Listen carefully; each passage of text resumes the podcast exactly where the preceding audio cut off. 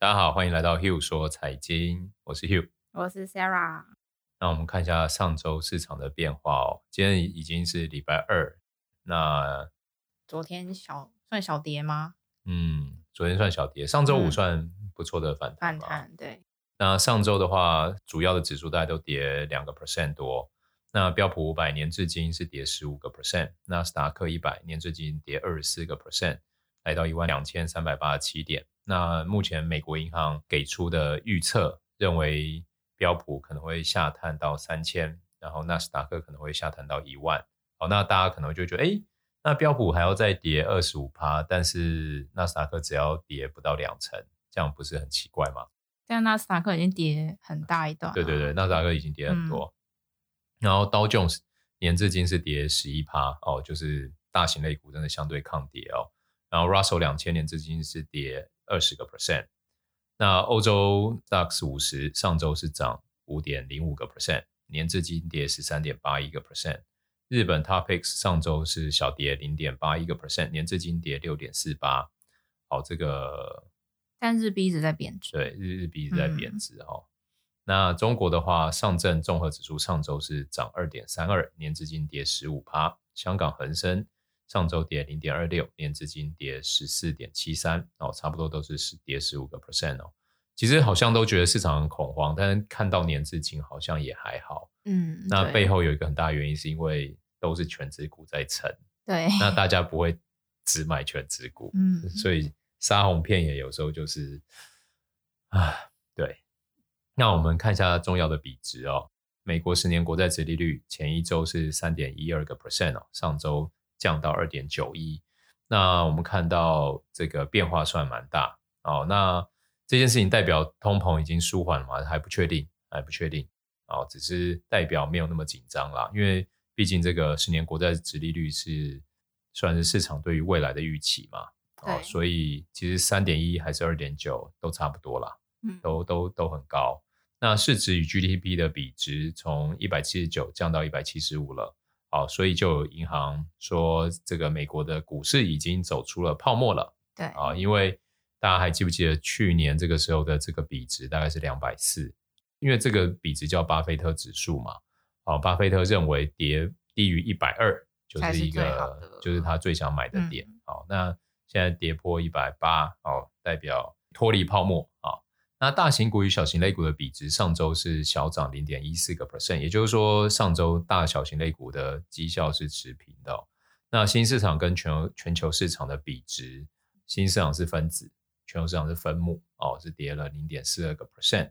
那也就是上周全球市场表现的比新市场还来得相对好。那恐慌指数 VIX 是从三十点一九来到二八点八七，那。就是避险成本为降，那其实都还是在相对高点。那通常在一个多头行情，避险成本是在十八左右。然后啊、有的人认为大于二十五，有的人认为大于二十六，有的人认为大于二十八，就是代表花比较多的成本在避险，就是比较进入这个大波动或者是空头格局。那不管是多少，我们只要知道它比多头的时候避险成本多了五十个 percent 以上，好，那就代表。有人愿意花这么多钱避险，就意味着他们觉得现在风险还是很高的。那油金比的话，上周是涨了四点八一个 percent 哦，这个我觉得不是在反映通膨，它可能反映的是因为美元走得很强哦，所以压抑了黄金的价格。我记得前几天黄金最低好像有跌破一千八，对，哦，那这两天又站稳嘛，哦，那油价的话持续在走扬，西德州原油又到一百零六、一百零七了。哦，所以这个比值是涨得比较多。那你说 AQ，那我们要不要看是不是通膨的问题还是什么？我觉得这个 timing 点看这个数值，就像我们之前好像有聊过这个比值嘛。对。哦，就是我觉得这个时候看这个比值是不准，因为它的变化度太高了。这两个都在变动，啊、油价也在变动，对对对，金价也在变动。对，所以我我觉得我会单看油价啦，就是单看油价，只要西德州可以跌破一百，我对于短期通膨的这个担忧，我就会消退很多。好，那反正现在联准会也不是在看这个数字。好，我们要知道说庄家在在意什么。嗯，那科技股跟传统类股的比值基本上持平哦，所以上周就是一起修正。对。那我们看一下那个产业趋势产业趋势哦。过去一周走强的有能源、公用事业跟核心消费，还有医疗保健。然后过去一周走弱的就工业、金融、原物料、非核心消费、资讯科技、医疗保健、通讯媒体、不动产。那整个月呃有走强的有一样能源，然后原物料、公用事业、核心消费跟工业。所以上周有改变的是原物料嘛？对。呃整个月是走强，但是上周开始出现修正哦。然后医疗保健原本是在整个月走弱的，整个月走弱有医疗保健、非核心消费、通讯媒体、金融、不动产、资讯科技。所以医疗保健可能啊、呃，在上在在上周开始走强嘛，所以医疗保健我们可以试试看啊、相关的 ETF 看看是不是有触底哦。那我们看一下那个产业与 ETF 金流同步的有哪些。哦，有同步走强的有核心消费跟公用事业。那核心消费最大 ETF 是 XLP，里面的主要持股有宝侨、可口可乐、百事可乐、沃尔玛、Costco 等等。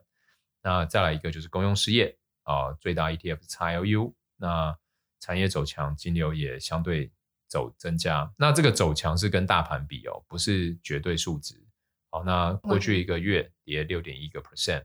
那主要持股有杜克能源啊、道明尼能源等等的，然后就是一些公用事业能源相关类股，发电等等。好，那产业走弱，金流也减少的，哦，就是相对大盘更弱的，就有金融最大 ETF XLF，哦，是跌九点一个 percent，里面最大持股有波克夏、JP Morgan、美国银行。那非核心消费最大 ETF XLY，哦，是跌了十六呃十四点六个 percent。那里面主要持股有 Amazon、特斯拉、Home Depot 等等的，然后再来通讯媒体 XLC 跌十一点六个 percent，过去一个月。那主要持股有 Google、Facebook、Netflix、Disney，然后这个大家比较熟悉的。然后不动产最大 ETF VNQ 跌十一个 percent，那主要持股有像美国电塔、普洛斯 PLD，然后皇冠城堡国际 CCI 等等的。然后剩下的就是。这个走势与金流是互相冲突的。那我们可以看到，年至今一枝独秀的产业其实就是能源啊。最大的 ETF XLE 年至今是涨四十五个 percent 哦。那过去一个月涨一点一六，但是上周是跌了二点五八。好，那我是完全不建议大家去追能源的 ETF，因为第一个油价我觉得已经在一个相对相对的高点。哦，要再支撑能源类股走强，油价还要再继续突破。那我觉得目前要再有可怕剧烈的变化去影响油价，我觉得大概只剩核战了吧。嗯，那假如这件事情发生几率极低的话，那我觉得大家也，而且假如真的发生核战，我相信所有的股票大家都会大崩跌。对，第一时间一定是变现啊。对，然后第二时间赶快买黄金，或者是美元吧。对，就美元，美元会再暴涨。哦，然后。年至今跌最惨的有非核心消费、通讯媒体跟资讯科技。好，那这些我觉得可以看看，就是假如它一周有开始止稳，就像我们刚刚有讲到，周有止稳的有医疗保健嘛。然后医疗保健年至今我看一下是跌了，其实还好诶，最大的那个 XLB 才跌八点七二，而且虽然它就是整个走势是走弱的，但医疗保健跟资讯科技是。其实金流是增加蛮多的，就是越跌，但大家是越买越买，对、哦，所以大家可以，假如真的要做一点什么的话，啊、哦，可以考虑加一点维加，对，维加，好，微加也变成好，好，那再来我们就进到下一个 分析师时间，分析师时间，好，第一则，近期全球各国都开始宣布利率要上调。那高盛上礼拜就上调了二零二二年底，也就是今年年底对已开发市场债券值利率的预期，因为他们认为最近的金融环境收紧，以及某些市场的预期成长减速，已经导致风险更加平衡了一些，而且还有某些市场甚至是比较偏下行的，再加上市场在各种情况下已经接近高盛对政策利率的预期。所以他们觉得未来的殖利率可能会往上升。他们预计十年期美国国债的殖利率在年底会接近三点三个 percent。那之前的预测是二点七 percent 左右。那他们预测英国国债的殖利率会到二点二五。那德国的话是一点二五。那华尔街的分析师是表示，虽然与高通膨的争斗还没有结束，但目前的市场可以看到已经稍微松了一口气，因为通膨没有变得更加糟糕，所以没有理由更迅速的采用行动来对抗通膨。那联储会应该可以按照计划在六月跟七月升息两码。那 ING 的经济学家也表示，没有看到联储会变得放松的迹象。那联储会比大多数国家的央行更有理由将政策的利率就是调到没有这么紧张。那花旗表示，联储会很难否认工资的价格螺旋动态正在发生，意味着市场必须面对联储会更进一步鹰派的风险。哦，花旗的意思就是因为这这一段时间的数据显示，劳动力的那个薪资增长其实非常的快哦。然后就是跟去年比起来又涨了快五个 percent。对，那因为劳动力市场的成本增加以后，你是降不下来的。就是你你的薪水变高，所以你就有更多钱去买东西。对，然后就会推升，就会推升价格。对，没有错。好，然后再来。好，下一则，美国银行的策略师表示，尽管美国公司的业绩良好。但经济放缓的迹象很明显，因为美国银行的指引率、盈利修正率还有企业信心指数都降到了二零二零年第二季度以来的最低水平。那这些都是经济的领先指标。那这些领先指标急剧的下降，加剧了他们对经济衰退的担忧。那美国银行认为，即使在没有经济衰退的情况之下，明年的盈利成长也会面临风险，预计会比大家预期的还要低八个 percent。不过，目前第一季的财报已经陆续公布了，大家公司的业绩都是稳健的。那根据统计，有四分之三的公司他们的 EPS 都超过市场的预期，那营收则是有七十个 percent 超过市场的预期。那总体来说，全部的十一个行业当中都是超过预期的。好，这时候我跟大家分享。这个新闻要怎么看呢？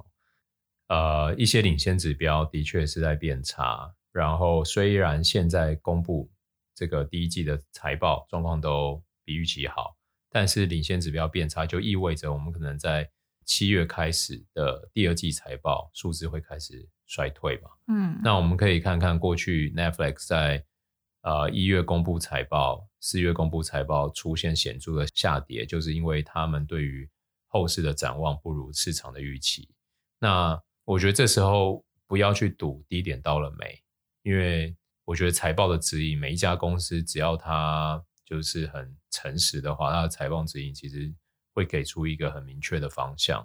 我就像 Netflix 为什么四月的财报会跌成这样，就是它的指引可能首次出现那个用户数的衰退嘛。对，那。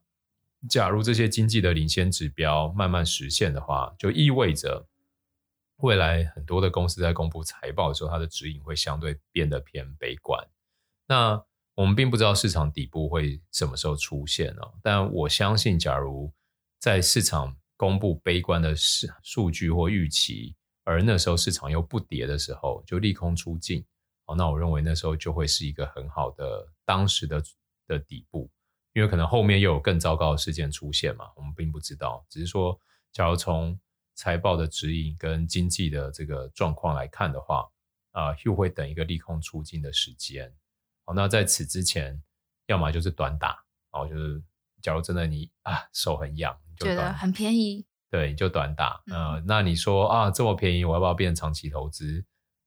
我是问号，我真的不知道可不可以。当然，你可能。一年后回过头来看，说啊，这个时候是很好的，对对，很好的 timing。嗯，但是有一个谚语嘛，就是不要吃鱼头，也不要吃鱼尾，就是不要猜头，也不要猜底嘛。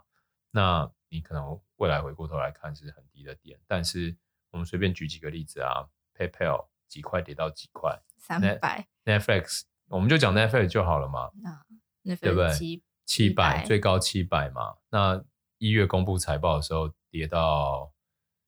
两百八十几吧，对，三百多，三百，然后那时候就有 hedge fund 大佬进去捡嘛，嗯，我记得它的成本好像是两百九，然后后来那一次有反弹到三百四十几，好，然后现在是多少钱？所以就是你不知道掉下去的刀子到底会掉到哪，嗯，不知道底部到底在哪里。所以我会觉得真的要做，先短打为主，然后跑得快一点，然后风险控管。风险控管的意思就是你要睡得好觉就好。嗯，嗯，接下来下一则是。花旗的分析师表示，美国股市已已经在开始脱离泡沫的区域，但随着货币政策收紧，还有科技股暴跌带来的风险加大，美国股市会保持低位。投资人还是需要对美国股票的风险保持警惕。那美股在二零二零年十月进入泡沫区域，泡沫大部分都集中在美国科技公司。当一个重大的股市泡沫消退的时候，可能会拖累全球大多数的股市，而不仅是泡沫正在破裂的那一个市场。这意味着美国市场泡沫的潜在消退，可能会造成更多国家股市的不利因素。那过去的几周，随着联准会开始加息，昂贵的成长股已经受到冲击，这当中也包含了科技股。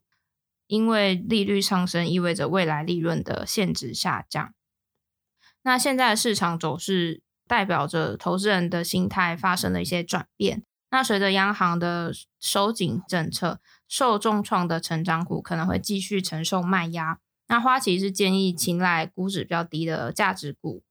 那总体来说还是比较看好英国还有新兴市场的股票。呃，我觉得像那个结尾看好英国或新兴市场啊，我就觉得，诶，新兴市场美元那么强，嗯，然后利率还会升，嗯、然后市场又这么以避险功能为主，那你会不会很容易新市场变提款机？那我我会觉得，假如在这个 timing 点，就是像刚刚讲嘛，开始离开泡沫区嘛，然后它可能会这个泡沫在破裂之后，它会对于周边的市场也开始会有一些影响跟冲击。对，那我觉得这样要做的就是再等一下，不要急。那当然可能会放弃一些机会，但其实你也在让自己避开一些风险。好，比如说像上周五，Bill Gates 很爱的一档、嗯、一家公司叫 Affirm 嘛，那 Affirm 它从二十呃十三十几，然后一路跌二十几，然后那三十几是第一季的价格，然后更早是更早多少钱？我记得上个月还在三十几啊，对啊，上个月啊，但我说去年啊，去年的十一月最高也有一百六，好吧，好吧，然后前阵子最低是到五十五十几，十八块，你说最低啦，最低，你看一百六跌到十八块，你中间你到底要怎么样变长期投资？我以前最讨厌的一句话就是被套牢的人跟我说，哦，那我就是变长期投。嗯，我觉得这都 bullshit，你就是没有停损啊，对吧？那我觉得一个是他在进场的时候没有做好停损的预期，对，所以不愿意停损。第二个是投的钱大到他已经无法停损。那我觉得这两个都是需要做心态上的调整，千万不要讲。好，那停损本来就是血淋淋很痛苦的事情，但是不停损，逃避的心态。我觉得只会带来更多的灾难跟不确定性。好，那最后一个就是上周美国 SEC 再度将十一家中概股列为预计摘牌的名单哦。目前为止已经有上百家公司被列入预计摘牌名单。那根据摩根斯丹利的数据显示，从四月到现在，美国机构投资者一直在卖出中概股。前三十只最大的中概股中有二十六只都被出售，以蔚来汽车、唯品会还有陆金所。遭减持的百分比最大哦。那摩根斯丹利表示，短期内继续对中概股一样持谨慎的态度，因为中概股的成长前景存在被打断的可能性，而且上市定位存在不确定性哦。分析师们也认为，第三季末可能是重新评估成长股的转折点，到时候联储会可能会缩紧步伐，为市场发出增强灵活性的信号。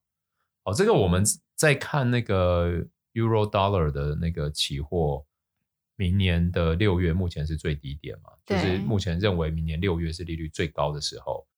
那就像我们之前有提到嘛，期货市场都会率先反应，嗯、所以呃，像刚刚是分析师们是认为可能在第三季末，也就是九月、十月的时候，利率可能就在最高点就会出现转折。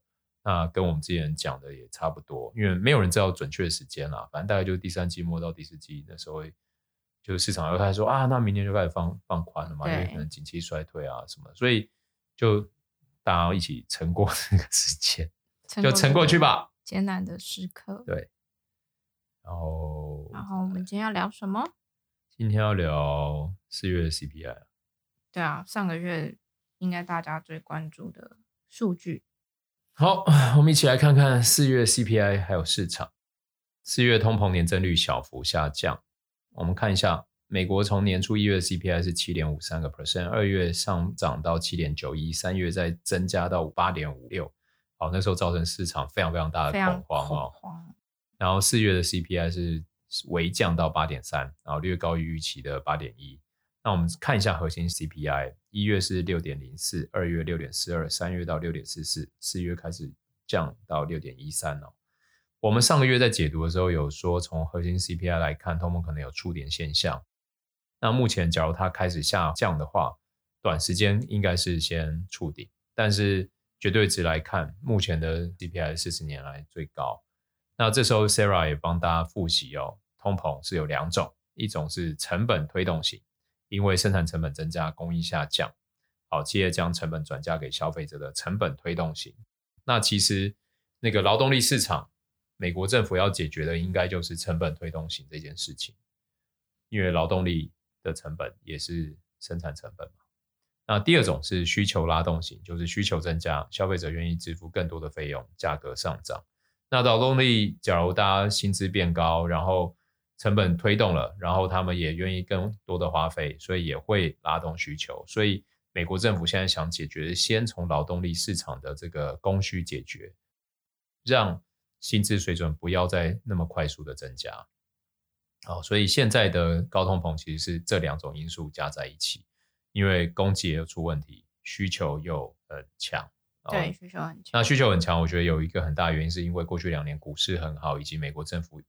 撒了救济金非常多，让劳工改变了他们的生活生活习惯跟工作模式啊。嗯，好，所以这一次的状态是很复杂，大家要知道说就是很复杂。政府不是不解决，是因为太复杂，所以很难去解决。那联准会的工具还有政策只能控制需求端的问题。那为什么呢？因为供应端的问题主要是发生在像乌俄跟中国清零政策嘛。然后还有劳动力市场的短缺，那战争导致各种原物料产量的减少，比如说像小麦，光是乌俄两国加起来就占全球二十五个 percent。还有为了制裁俄罗斯，各国禁运石油，欧盟中断天然气运输等等，都对于能源的价格产生相当高的波动。那中国的清理政策，不管是封城、停工、封锁港口，都让供应链停摆。那这些都是联准会没有办法掌控的。那我们看需求端，可以从消费水平还有劳动力成本两方面来看。消费水平可以从去年推动美国 CPI 占比最高的房屋还有汽车来分析。疫情期间，美国的房价和去年相比就增长了十一个 percent。那房贷利率一直保持在历史低位，再加上远端工作，不少美国人开始搬迁到拥有更大坪数的房屋哦，加大了这个美国房市的火热。那最近开始加息收缩政策以后，房贷利率也开始大幅的上升。可以发现，三四月份 CPI 房屋的部分月变动增幅减少了相当多。好，那我记得之前有一个那个专门做云端交易的房屋公司 Zillow，我们是不是之前有讲？嗯，可能美国房市的短期的高点就过了。嗯，对啊，接下来可能美国房市降温速度会很快。那另外汽车部分，虽然新车的销售还有价格依旧创新高，但可以看到二手车的价格指数已经开始在慢慢下降。当初二手车市场热络是因为疫情的爆发，大家减少情绪，需求大增，再加上停工，导致汽车的供应链相当紧张哦。转而向二手车市场，预计车市的价格会在二手车出现缓解下降之后，新车也会慢慢跟进。那那个之前推升 CPI 最高这两个都开始下滑的话，那其实可见未来的通膨应该就不会再像过去这么紧张了。对，现在占 CPI 最高的其实是机票的价格。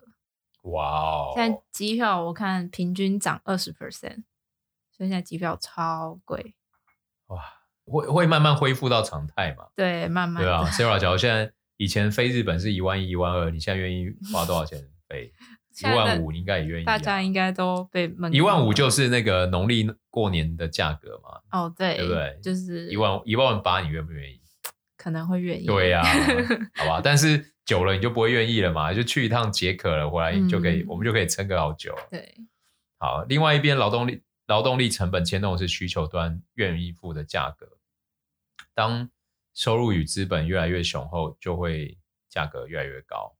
那根据美国劳动人口还有工作职位的历史数据来看，第二次世界大战以后，通常劳动力人口都是多于工作岗位的，就是大家其实是比较不好找工作。嗯，但是现在状况截然相反，就是工作岗位数远高于劳动力人口，就大家都不愿意去工作。对，那这个图我们再看要不要放到 IG 上面。好。好，好，现在的 gap 有点大哦，所以才导致哦，我们可以看到联邦调查局数据，企业预计在二零二二年平均预计给员工加薪的幅度达到三点六个 percent，远高于往年的两个 percent。而非农就业数据中，四月每小时的工资同比已经增加到五点五个 percent 哦。那这件事情最主要就是企业招不到人，嗯，那招不到人其实就是因为劳劳动力市场改变了他们的。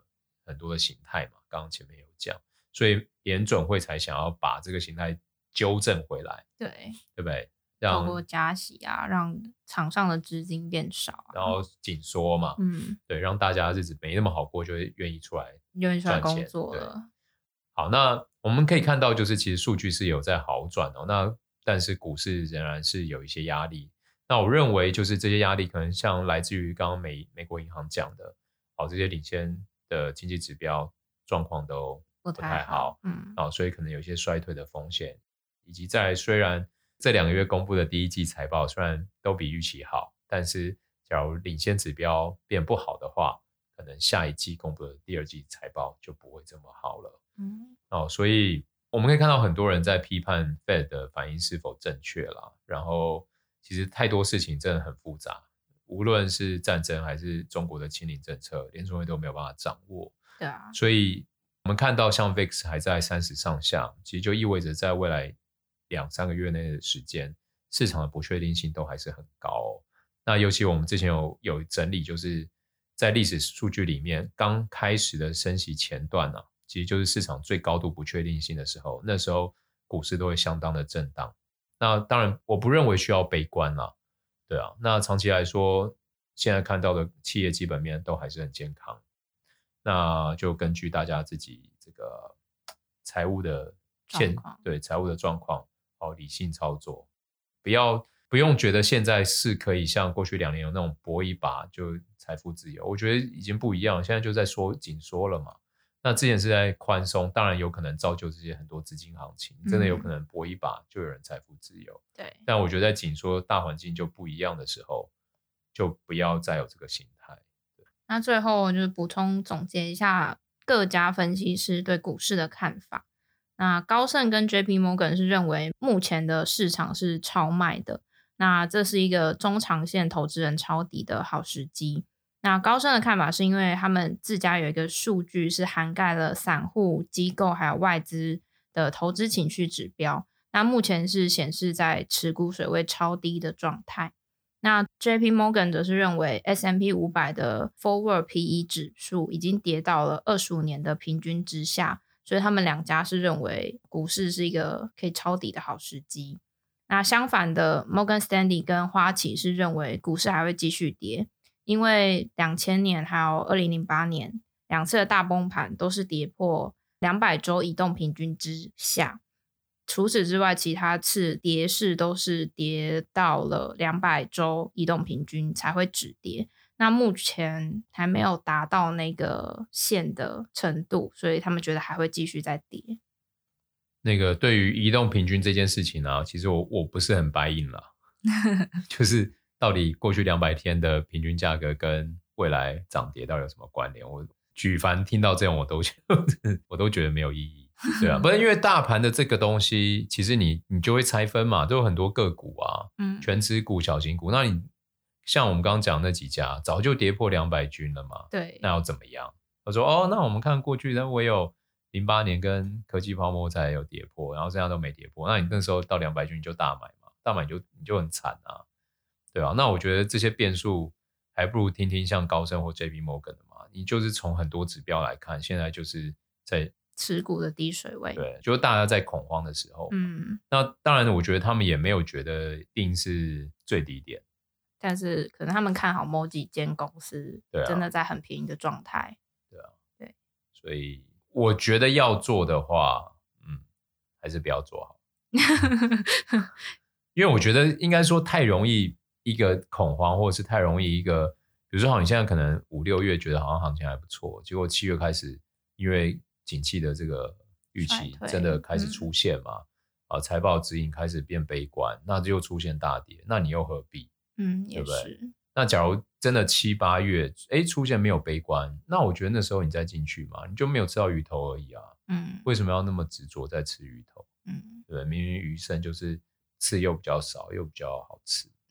这比喻还不错，对不对？刺比较少，但就是我们就很容易会怕没有赚到钱嘛，对对吧？但是我一直想要跟大家分享，就是假如有一家公司真的很好，它真的会长期一直赚钱，那它一定会有一大段时间会是涨的。